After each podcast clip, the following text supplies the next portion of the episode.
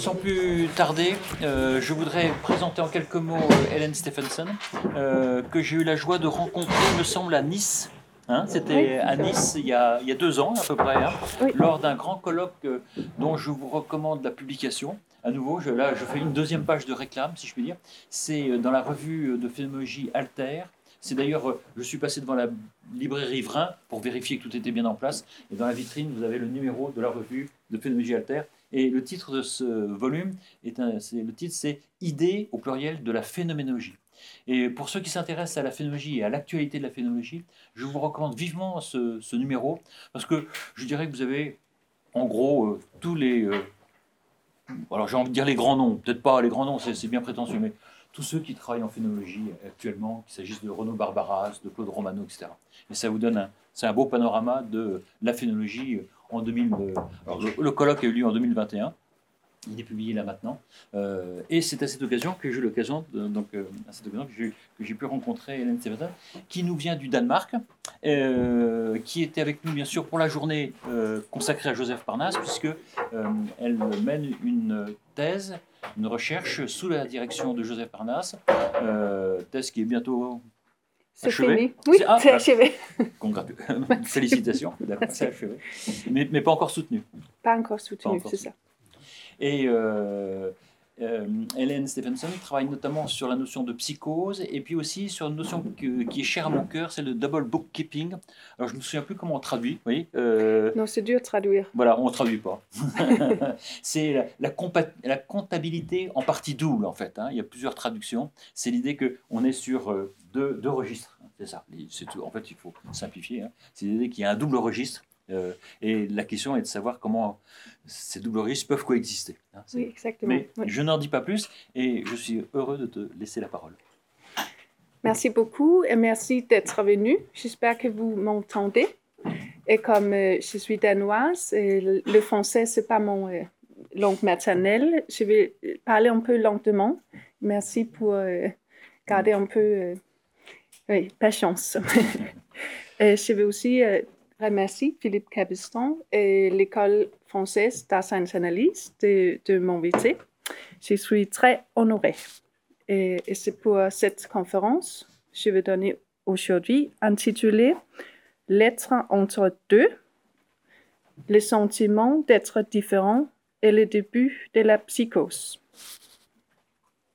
Et c'est fait partie de ma thèse à propos de psychose l'objet aujourd'hui de mon euh, euh, conférence porte sur certains aspects cliniques que nous tendons à négliger, notamment la notion de début de la psychose.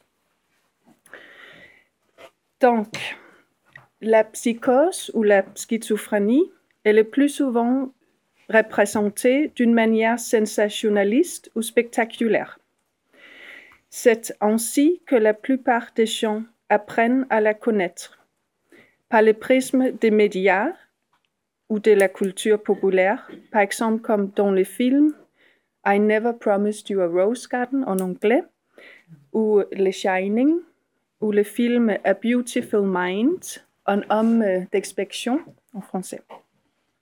Donc l'idée encore répandue dans le grand public que la schizophrénie est une sorte de dédoublement de la personnalité, en anglais euh, split personality, ce qui n'est pas le cas, évidemment, vient de ces portraits de la psychose qui souvent soulignent son obscurité ou même sa dangerosité. Mais les psychoses ne peuvent pas être réduites à cela. Bien au contraire, il y a une immense variation entre les différents sujets psychotiques. Même dans une seule sujet, on retrouve une grande variation de manifestations cliniques. Dans le milieu de la santé mentale, euh, où j'ai travaillé après fait les études en philosophie, dans un hôpital psychiatrique avec Joseph Panas, que mentionnait Philippe Cabeston, il y a aussi une tendance à concevoir la psychose à partir de ses aspects les plus visibles, voire de ces dimensions les plus spectaculaires, comme des hallucinations ou des délires. Il est vrai que les rencontres avec la psychose peut être une affaire tout à fait bouleversante, euh, où on est vraiment étonné par des univers schizophrènes qui apparaissent paradoxeux, voire totalement différents. Karl Jaspers, par exemple, a noté dans son euh, Allgemeine Psychopathologie, psychopathologie générale en français, je pense, il a noté que dans la psychose, un nouveau monde semble avoir émergé, un monde avec un statut d'une réalité différente, qui échoue dans le double bookkeeping qu'on a parlé. Jaspers observait que la schizophrénie, en sa début, était souvent un processus de révélation cosmique, religieuse ou métaphysique.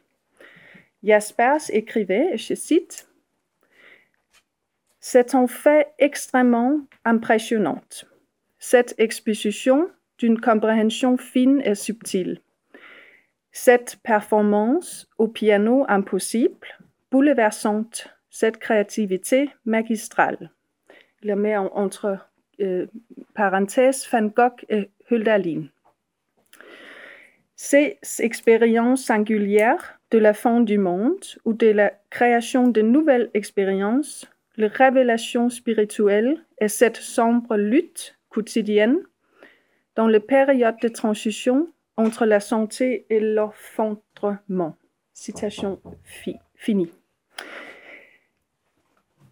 Donc, chez les schizophrènes, on voit un nouveau monde, un univers psychotique qui semble se dissocier avec un monde quotidien. Ce sont peut-être ces caractéristiques étonnantes qui rendent les psychoses manifestes et reconnaissables, mais cela tend à réduire un phénomène à certaines de ces manifestations. C'est là pour nous conduire à négliger la compréhension de ce qui se passe jusqu'au moment où la psychose éclate ou euh, émerge de manière visible. Ce qui est bien la question aujourd'hui.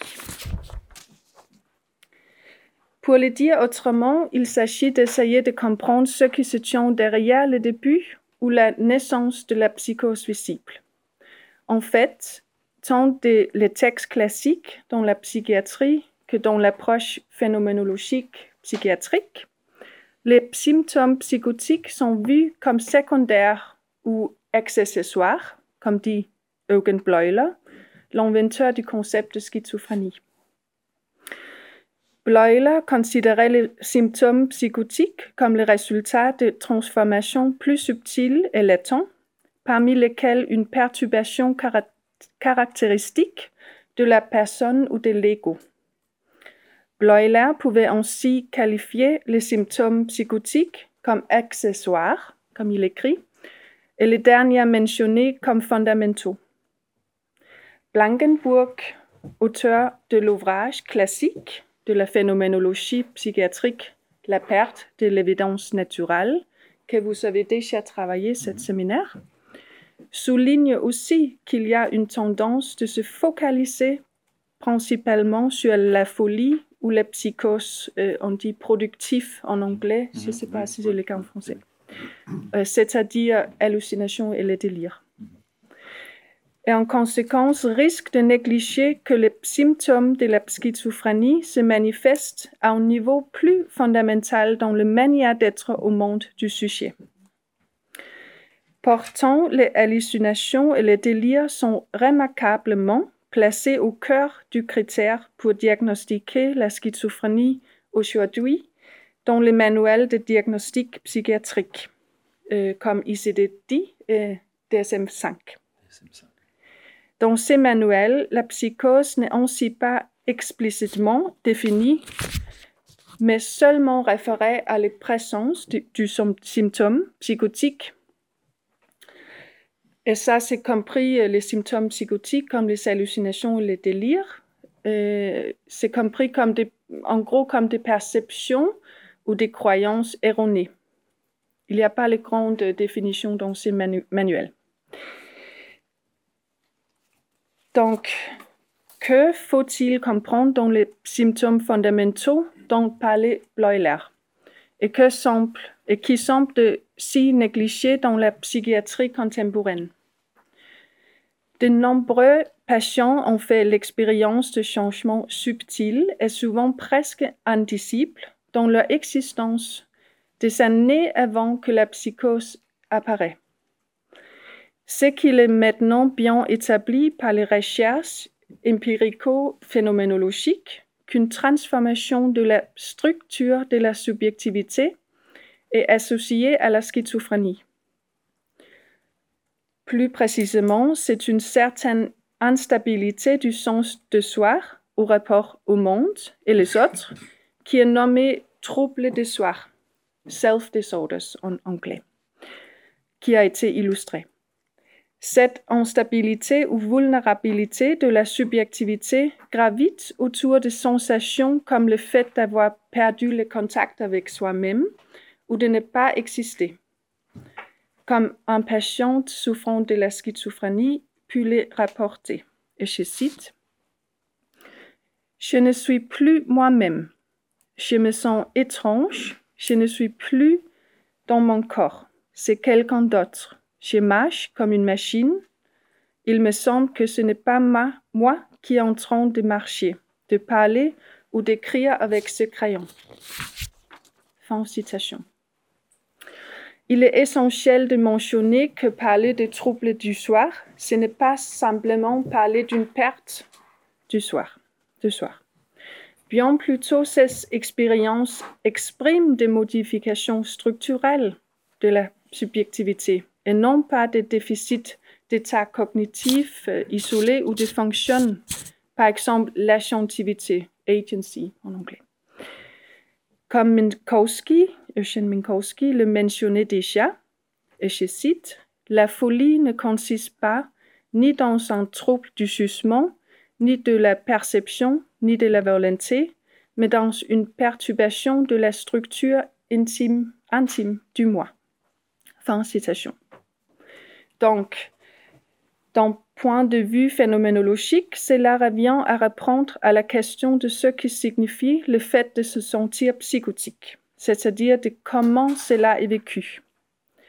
Cette approche revient à questionner la signification de la question sur le début de la psychose. La question du début de la psychose est reliée à une certaine représentation de celle-ci dans ses manifestations visibles où? J'attends de voir. bon. oui, c'est le début. La question du début de la psychose est reliée à une certaine représentation de celle-ci dans ses manifestations visibles, comme les hallucinations ou les délires. Notre approche entend faire droite à l'idée d'un développement de la schizophrénie qui est typiquement insidieux et graduel, plus comme un début qui commence comme une éruption soudaine. Certaines études ont dit high risk en anglais, euh, haut risque, c'est-à-dire quel risque, recherche à propos de quel risque indique un développement de la psychose. Certaines études de high risk ont aussi montré des signes de la psychose de l'enfance ou l'adolescence. Mais ces études sur le début, onset, n'incluent pas les expériences subjectives la euh, patiente eux-mêmes. Ils regardent plutôt les signes behavioristes et ces études manquent toujours trouver les risques plus spécifiques pour développer la schizophrénie. Néanmoins, deux études prospectives ont récemment démontré la présence de troubles du soir dans l'enfance ou adolescence avant le début, anti-début, euh, entre guillemets, psychose. Un des aspects importants du début de la psychose, bien avant ces manifestations plus visibles, est le sentiment d'être différent. En allemand, c'est Anderssein. Euh, je reviens. Un aspect des troubles du soir dans la schizophrénie qui n'a pas encore été décrit en détail. Notre hypothèse est la suivante. C'est dans l'analyse du sentiment d'être différent des personnes psychotiques que c'est une clé pour comprendre la manifestation phénoménologique de la perturbation de la structure de la subjectivité qui se joue dans la psychose. Et je vais maintenant dans la deuxième partie de cette, euh, cette intervention à propos de ce sentiment d'être différent. Dans les patientes dans le spectre de la schizophrénie déclarent souvent qu'ils se sentent profondément différentes des autres, depuis l'enfance ou le début de l'adolescence. En psychiatrie allemande, ce sentiment de différence est nommé avec le terme Anderssein, littéralement être différent ou autre. Autre, oui. Blankenburg mentionne brièvement Anderssein dans l'évidence euh, perte naturelle comme un sentiment d'être fondamental autre que les autres, caractéristique du spectre schizophrénique. Les patientes ont souvent du mal à verbaliser cette expérience et la décrivent le plus souvent en des termes vagues tels que je me sens différent que les autres, ou je ne me sens pas à ma place, ou je me, sens étrange, étranger. J'ai réalisé dans le cadre de ma thèse une étude empirico-phénoménologique concernant le mode de l'apparition de la psychose basée sur les entretiens qualitatifs avec 25 patients atteints de spectre schizophrénique à propos de cet début. Les résultats les plus importants sont que la plupart des participants à notre, étude déclarent s'être ressenti fondamentalement et souvent ineffablement différent depuis l'enfance elle exprime comme un sentiment d'exister en dehors de la réalité commune. La réalité intersubjective apparaît progressivement irréelle ou déréalisée ou fabriquée artificielle. Et simultanément, la sphère intime et subjective du patient est imprégnée d'une altérité étrangère. Tous les patients ont écrit un, décrit un sentiment d'aliénation profonde par rapport au monde commun, intersubjectif. Ils ont le sentiment radical de ne pas appartenir véritablement à la réalité commune. Les patients, en fait, étaient d'un profond sentiment de solitude et d'une distance infranchissable avec les autres. De nombreux patientes ont associé ce sentiment d'être exclu ou en dehors du monde commun à l'impression d'être dans un monde différent de celui des autres, ainsi qu'un début de sentiment de contact avec cet autre monde. Pour rendre la compréhension plus claire de cette notion, voici une citation d'une patiente de notre étude. Et je cite. Euh, les cas. La patiente âgée de 18 ans, quand on a fait l'entretien, est diagnostiquée avec la schizophrénie. Elle a toujours eu le sentiment d'être différent. Elle décrit le sentiment d'exister dans deux réalités, comme émergeant progressivement durant de nombreuses années. Ce sentiment est devenu explicite et persistant il y a un an. Elle a toujours eu le sentiment d'exister fondamentalement en dehors du monde et que les autres personnes n'étaient pas réelles ou n'existaient pas vraiment. Et je cite, elle a dit, lorsqu'on regarde un film et que les caméras sont les yeux de quelqu'un, c'est ce que je ressens. On voit tout ce, qui se passe, mais on n'a pas l'impression d'être présent. C'est comme un film qui se déroule avant toi pendant qu'on le regarde. Je ne peux pas vraiment en faire partie, mais à la même fois, je ne peux aussi ne pas en faire partie parce que évidemment, je suis là. Mon corps et l'environnement ne sont pas vrais. Ma tête est la seule chose qui existe et qui est vraiment réelle. Et puis, il y a un autre monde un jour, la pensée suivante a émergé spontanément sous la forme d'une voix. Et la voix dit à elle, les autres sont dans un monde et elle est dans l'autre. Et elle, c'est la patiente même.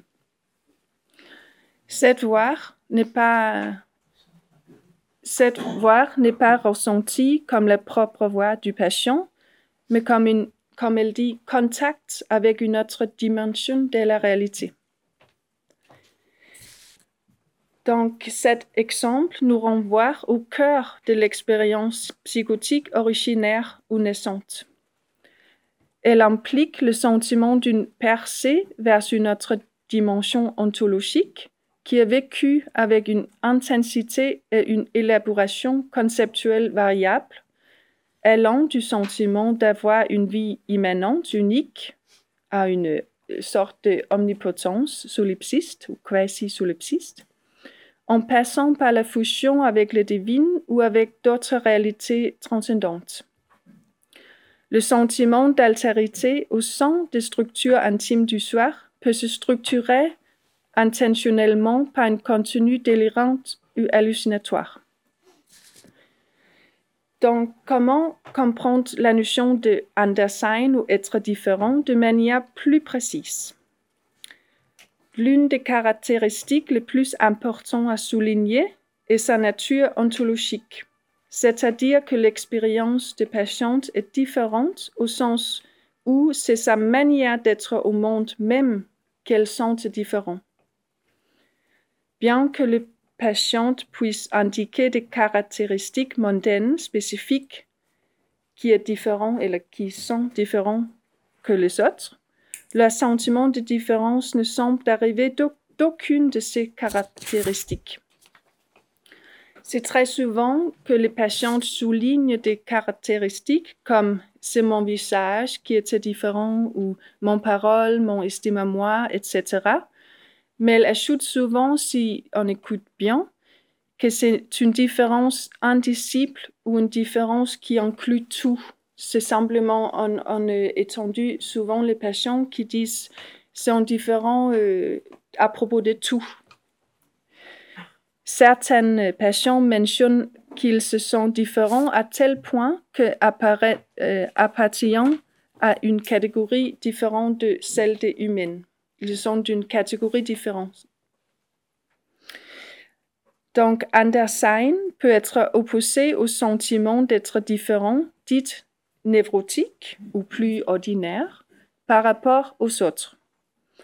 Ici, on est euh, dans cette euh, névrotique sentiment d'être différent, on est occupé par une différence par rapport à une autre spécifique ou des autres multiples non spécifiés ou même les autres en tant que les normes.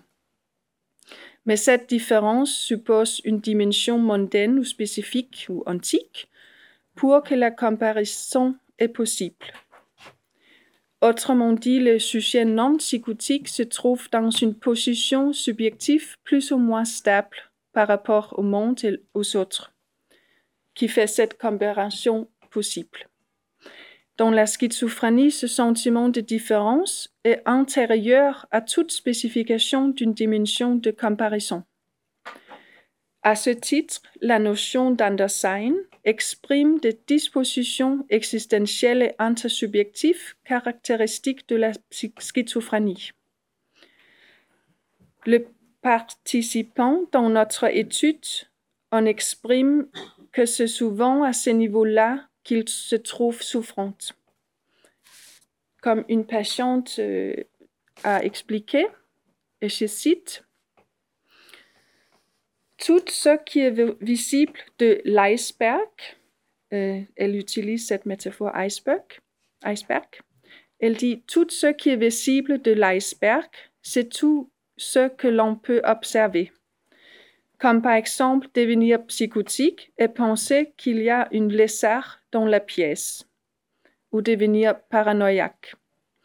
Mais en fait, je me sens plus malade de ce qui se passe dans l'iceberg sous la surface de l'eau. Il est beaucoup plus effrayant de se sentir que l'on vient d'une autre planète qu'être dans état psychotique.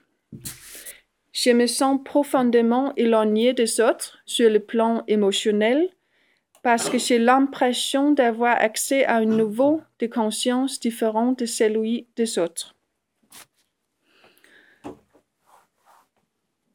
Or, il est important de bien comprendre cette position être hors du monde intersubjectif, car elle s'accompagnait souvent du sentiment d'être envahi par les règles sociales, des pensées ou des émotions des autres ou d'autrui. On va retourner à ces points euh, ci plus tard. Donc, nous soutenons que la psychose émergente est une extension graduelle des altérisations précédentes des dispositions existentielles. Nous soutenons en outre que la caractéristique ontologique de la notion de Andersen peut être conceptualisée comme un être entre deux, c'est-à-dire une sorte d'arrêt du mouvement dynamique entre la singularité et l'intersubjectivité. Il existe une tension dans la co-constitution intersubjective de la subjectivité en la phénoménologie. Ici, la quotidiennité partagée ou euh, euh, comment dire ça? Oui, partagée fait référence à des rôles, des situations, des gestes et des langages qui ne sont pas seulement extérieurs au sujet, mais qui, au contraire, définissent son être. Il s'agit de la structure existentielle ou ontologique même de la subjectivité et non d'une simple question de conformité, c'est-à-dire être ou ne pas être comme les autres ou d'un ensemble de pratiques spécifiques régissant la vie intime et publique.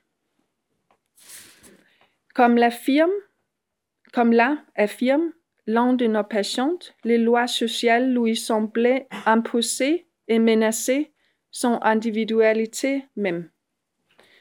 Cependant, la solution n'était pas pour lui de se rebeller contre ces lois pour le plaisir de se rebeller, il semble qu'il n'y a pas de véritable échappatoire, puisque même une antiposition démure une position.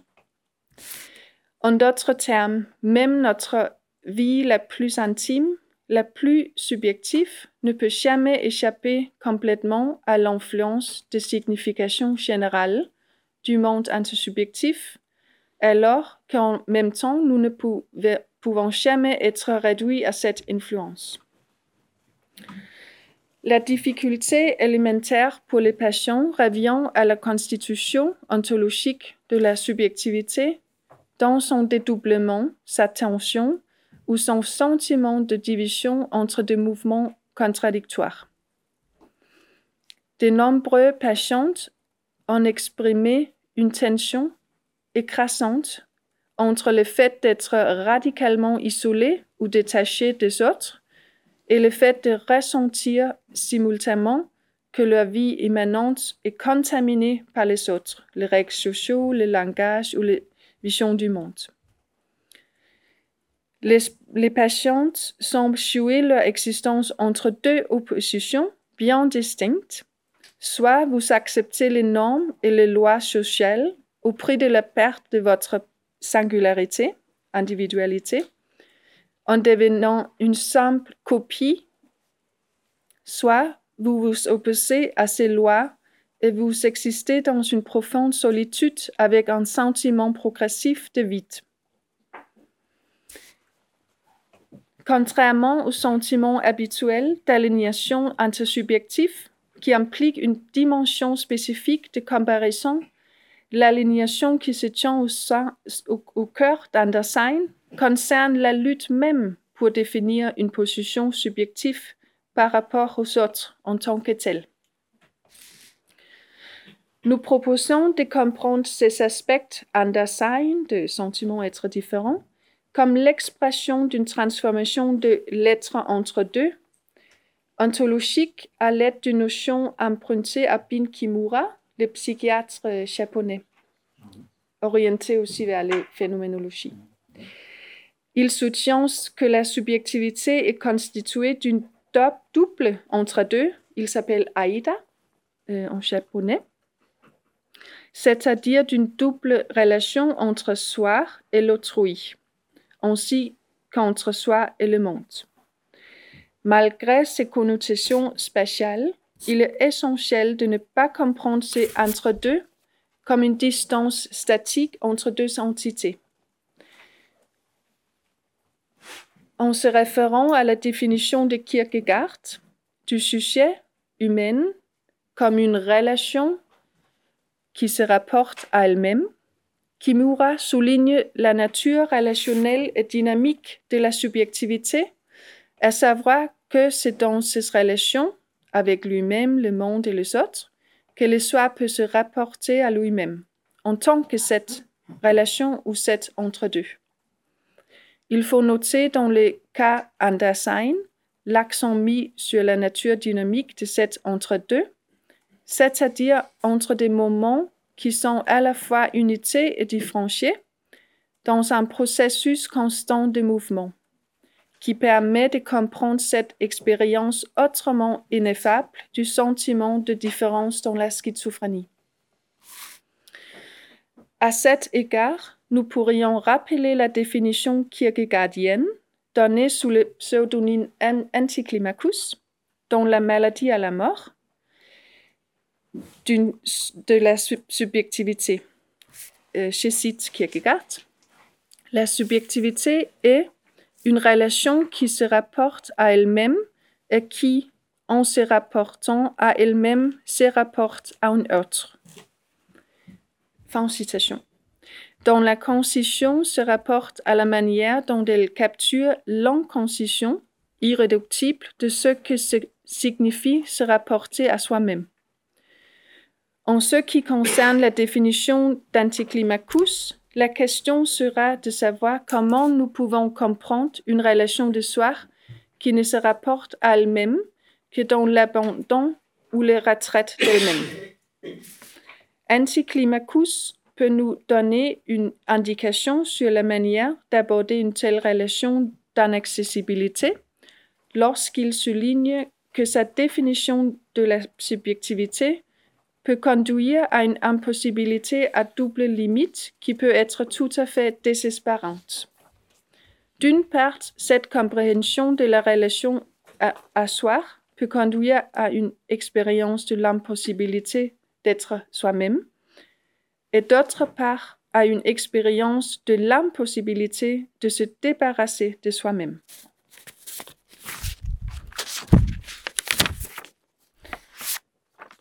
Et je vais aller à la troisième partie de cette intervention. Oui, ça va, ça va. Bon.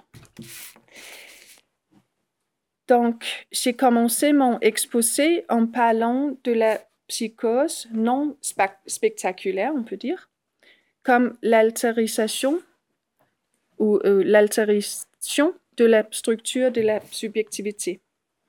La notion d'Andersen permet de développer ces points en comprenant l'être entre deux qui se tient. Pour développer plus encore cette notion, je voudrais dès à présent y introduire le concept d'aliénation. Même lorsque les expériences psychotiques semblent concerner un autre monde, elles sont en définitive toujours liées au monde. C'est précisément ces points qui rendent l'expérience pour les sujets psychotiques divisée ou clivée. Il s'agit donc d'une division ou d'un clivage paradoxal. Tout en faisant partie du monde, ils sont distingués. Pour l'illustrer, prenons un schéma tout aussi paradoxal. Le contraire d'un sujet aliéné n'est pas un sujet authentique ou non aliéné, qui sera euh, tout simplement immergé dans un monde, dans un monde qui lui est familier L'opposé d'un sujet aliéné est bien plutôt une singularisation ou subjectivisation. au cœur de laquelle on est confronté à l'étrangeté. Ces motifs est présent chez Heidegger, où l'alignation joue un rôle clé en tant que constitutif de la structure même de la subjectivité, ou Dasein. À savoir l'être au monde, bien qu'une telle structure ne soit pas le plus souvent conceptualisée avec ce terme d'alignation. Suivant Heidegger, l'alignation peut être considérée comme une caractéristique structurellement constitutive de la subjectivité. Elle n'est pas ce qui entraverait un sujet opposé non aliéné. Cette alignation, cependant, peut être difficile à percevoir puisqu'il agit d'une caractéristique ontologique vis-à-vis de laquelle nous ne prêtons habituellement pas attention.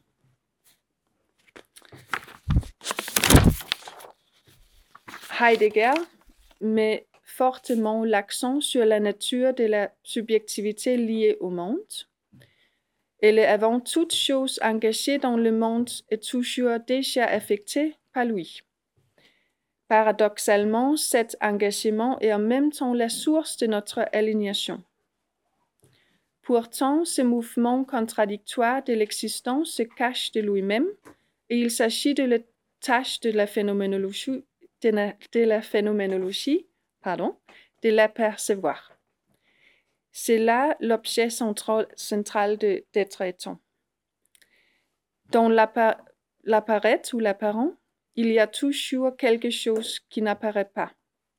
Selon Heidegger, c'est ce mouvement d'absorption en, en attentif dans les activités de la vie quotidienne que la philosophie a eu tendance à négliger. Un aspect important de cette absorption du quotidien est son caractère social. C'est peut-être là que nous voyons le plus clairement l'alignation constitutive impliquée dans la structure de l'intersubjectivité ou intersubjectivité. Ce caractère social est particulièrement développé, euh, comme vous savez, dans l'analyse de on, d'Asman. Cela signifie que les pratiques sociales, les dispositions ou les expressions telles que la langue, les traditions, les inclinations esthétiques, les habitudes et les règles euh, tacites de l'interaction interpersonnelle sont pour la plupart prises en charge par le sujet sans qu'il prête attention, comme s'il s'agissait d'une chose dans laquelle il grandit ou se glisse. Nous n'entrerons pas aujourd'hui dans les longues analyses heideggeriennes techniques, mais nous pouvons dire brièvement que le on définit le cadre de notre propre manière d'être de percevoir et de comprendre. Et cela devient une partie inhérente d'une orientation pratique qui conditionne notre familiarité avec le monde. Cela indique que ses significations générales, ses rôles et ses coutumes sont mis en œuvre comme si il était les miennes. Ils ne me sont pas extérieurs, mais définissent au contraire mon propre être. Autrement dit, les conduites sociales et les significations générales influissent et imprègnent la compréhension ou les rapports les plus fondamentaux la plus intime du soir, du monde et des autres. Rien n'échappe à l'influence du monde social, pas même les oppositions critiques ou la profonde solitude. Or, il est important de souligner que même si nous ne pouvons échapper à notre attachement à la réalité sociale ou quotidiennité, cette alignation constitutive, c'est important de souligner que nous ne pouvons pas non plus être réduits à cette on. Autrement dit, l'alignation n'est jamais totale ou achevée. Cela se manifeste très clairement dans l'analyse du concept d'angoisse, qui s'agit une exposition irréductible à une étrangeté, une Heimlichkeit fondamentale, et par conséquent à la singularité de la subjectivité. Comme écrit Heidegger, dans l'angoisse, on se sent étrange ou unheimlich. La traduction française de Unheimlichkeit par étrangeté rend compte du caractère non familier ou de l'inquiétude qu'implique le terme, mais elle perd de vue un élément clé, à savoir le Heim, c'est-à-dire être chez soi. Heidegger écrit que Unheimlichkeit signifie ne pas être chez soi, das nicht zu Hause sein. L'angoisse ramène la subjectivité, et je cite, L'angoisse ramène la subjectivité de son absorption ou préoccupation auprès du monde. Fin citation. Contrairement à la caractéristique de la constitution ontologique de la subjectivité, comme étant toujours déjà immergée dans un monde familier, perdu dans la publicité ou dans la quotidiennité du on, Heidegger décrit maintenant une rupture spécifique de cette familiarité quotidienne. En fait, cette rupture n'est pas seulement une négation de la quotidiennité familière impliquant une être chez soi, avec toute son évidence naturelle, mais plutôt cet être chez toi est toujours déjà hanté par non ou ne pas être chez soi. Heidegger conçoit même le non-être ou pas être chez soi comme plus fondamental, c'est-à-dire qu'il ne s'agit pas simplement d'une émotion ou d'une réaction transitoire, mais plutôt de quelque chose qui rend possible la familier et l'ordinaire. Comme il écrit, l'angoisse individualise ou singularise. Il y a une grande discussion de, traduction. Euh, français, mais je ne vais pas me rendre dedans. on laisse. Mais cette angoisse, on peut dire, singularise la subjectivité en la mettant face à son mouvement de chute ou d'échéance et face à elle-même en tant qu'ouverture primordiale, Erschlossenheit en allemand. C'est là que se révèlent les possibilités d'être soi-même et de ne pas être soi-même, comme Kierkegaard l'a dit aussi. Cela signifie que la singularisation ne met pas l'existence humaine face à elle-même en tant que sujet complètement isolé, puisqu'il n'a pas de soi non aliéné ou authentique en soi, auquel retourner nous sommes plutôt confrontés à notre propre mouvement perpétuel et paradoxal. Donc, en d'autres termes, la répétition ou à des normes, traditions, significations sociales, etc., qui nous apportent stabilité et familiarité, ne sont pas fondées ou sont pas données naturellement. Pour illustrer ce phénomène, on peut penser à l'effet qui se produit lorsqu'on répète plusieurs fois un mot familier comme ciel. Je ne vais pas répéter moi, mais on peut imaginer ciel dit plusieurs fois. Et que ces mots par ailleurs familiers commencent à paraître étranges ou absurdes.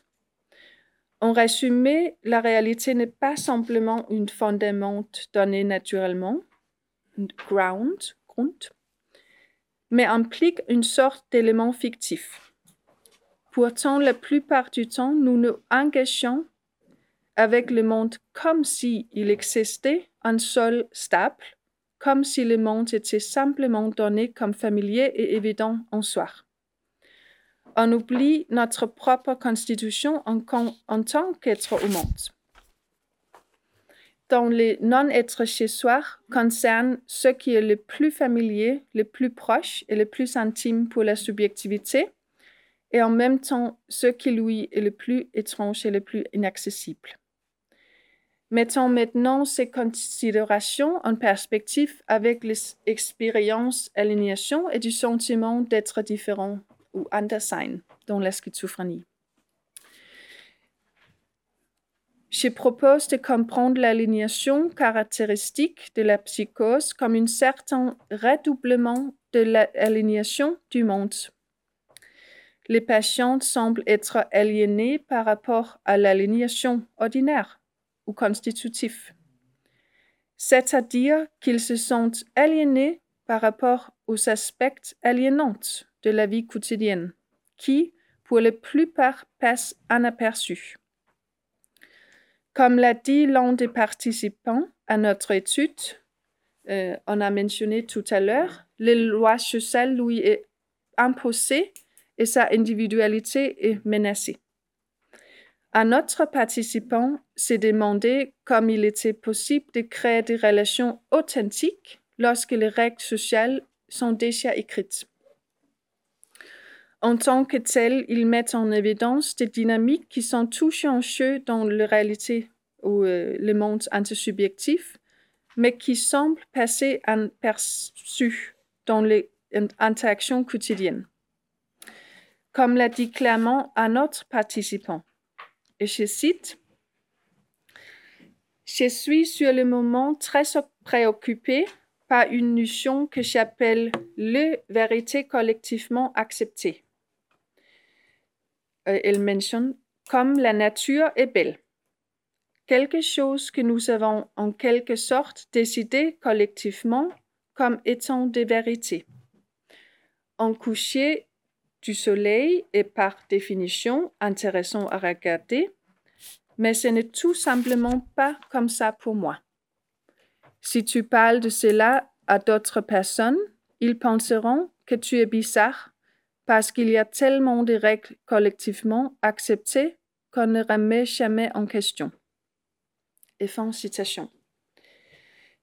Il y a pour les sujets psychotiques une certaine division entre les sentiments d'être une perturbée étranger, d'une part, et les sentiments d'être aliéné ou exclu de quelque chose qui est artificiel et aliénant, d'autre part. Donc, c'est pour ça c'est un dédoublement aliénation. Quand Blankenburg parlait d'une perte de l'évidence naturelle chez des schizophrènes, il parle aussi d'une perte du sens commun, common sense. Ce qui apparaît d'abord chez de nombreux patients, c'est une incapacité de s'accorder aux règles de jeu dans les situations interpersonnelles, euh, selon Blankenburg. Mais important, selon Blankenburg, cela peut également se manifester par une surcompensation de ces règles une sorte de hyper hyper normalité. Il utilise cette expression de masque du banal pour signaler que le patient cache cette perte de l'évidence naturelle derrière une masque de banalité ou normalité. Mais on peut demander si, on peut discuter après, si Blankenburg risque euh, cette distinction simple entre les sujets aliénés ou les sujets non aliénés. S'il y a des sujets qui ont simplement une immergé dans le monde euh, familier. Cependant, nous pouvons nous demander ce qu'on va trouver sous un tel masque. La plupart des gens sont conscients que d'une certaine manière, nous jouons des rôles en public. Par exemple, notre façon d'agir en public ne coïncide pas tout à fait avec notre façon d'agir lorsque nous sommes seuls, ou bien il y a dans les institutions différents des rôles prescrits que nous sommes censés assumer. Cependant, nous pouvons agir d'une manière, pour ainsi dire, authentiquement authentique. Comme dit le philosophe Rahel Yaeki, ce qui est aliénant n'est pas le fait qu'on joue un rôle en soi, mais le fait de ne pas pouvoir s'articuler dans ce rôle. Ce sont ces éléments dynamiques qui sont devenus problématiques et troublants dans la schizophrénie. Les patients se plaignent souvent qu'ils ont l'impression de jouer un rôle ou que tout le monde le fait. C'est ce qui patient a évoqué. Et je cite une participante à notre étude. J'ai l'impression que toute ma vie est un rôle que je joue.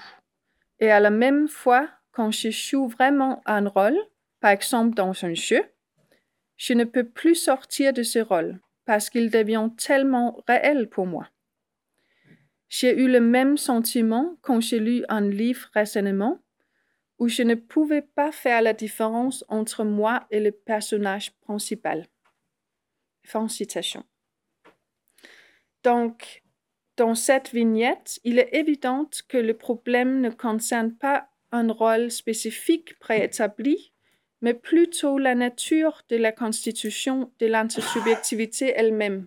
C'est pour ça qu'on parle de nature euh, ontologique de cette euh, transformation. La question ne semble pas être entre aliénation d'un côté et la familiarité d'un monde commun de l'autre, mais plutôt entre l'aliénation, être une copie, jouer des rôles d'un côté, et la singularité radicale de l'autre. Comme nous l'avons vu avec Heidegger, il s'agit de deux moments dans une dynamique constante, ce qui signifie qu'il s'agit de possibilités, mais pas de possibilités que l'on peut simplement devenir, avoir ou posséder comme une qualité. On existe donc entre ces possibilités, ce qui signifie que la subjectivité n'est jamais totalement authentique ou soi-même ou authentique, singulière ou aliénée, mais qu'elle existe toujours entre ces possibilités, l'entre-deux. Ainsi, les patientes schizophrènes ne souffrent pas simplement d'une séparation entre les dichotomies comme authentique et authentique, pensée et la vie entre le soi et l'autre, ou entre l'intérieur et l'extérieur. Ils semblent plutôt être pris entre les deux, dans un mouvement dynamique fichier, entre deux possibilités contradictoires. Je pense à une demi-heure, donc je vais faire la... La conclusion Oui, je vais faire la conclusion. Donc, dans la schizophrénie, la perte des concepts soi autre est mélangée d'une manière spécifique, ce qui remet en question les frontières même qui les séparent. De nombreux participants à notre étude ont exprimé un paradoxe ou un abîme insurmontable entre le sentiment d'être fondamentalement détaché ou déconnecté du monde et des autres et en même temps le sentiment d'être trop ouvert ou de ne pas avoir de frontières entre leur vie subjectivité la plus intime.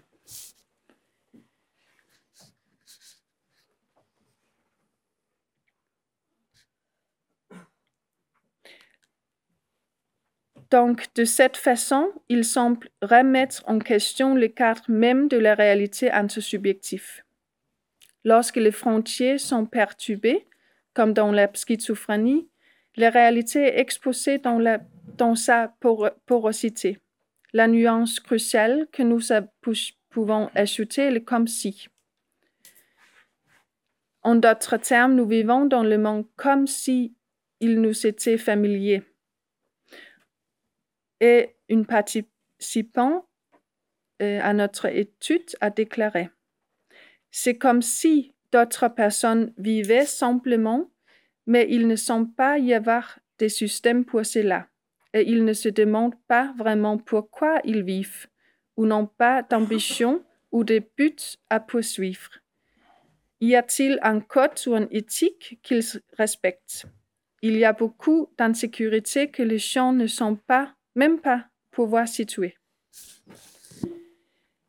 Donc, c'est l'étrangeté cachée que la quotidiennité familière qui lui permet d'apparaître artificielle et c'est cette artificialité qui devient involontairement troublant dans la psychose. Le redoublement de l'alignation signifie une alignation de alignation ordinaire, sans pour autant impliquer que l'on se trouve au contraire dans un lieu familier ou authentique, mais plutôt dans un lieu isolé se sentant responsable en tant que seul créateur d'un univers clos. Donc, finalement, je vais juste mentionner implication, euh, euh, thérapeutique très rapidement.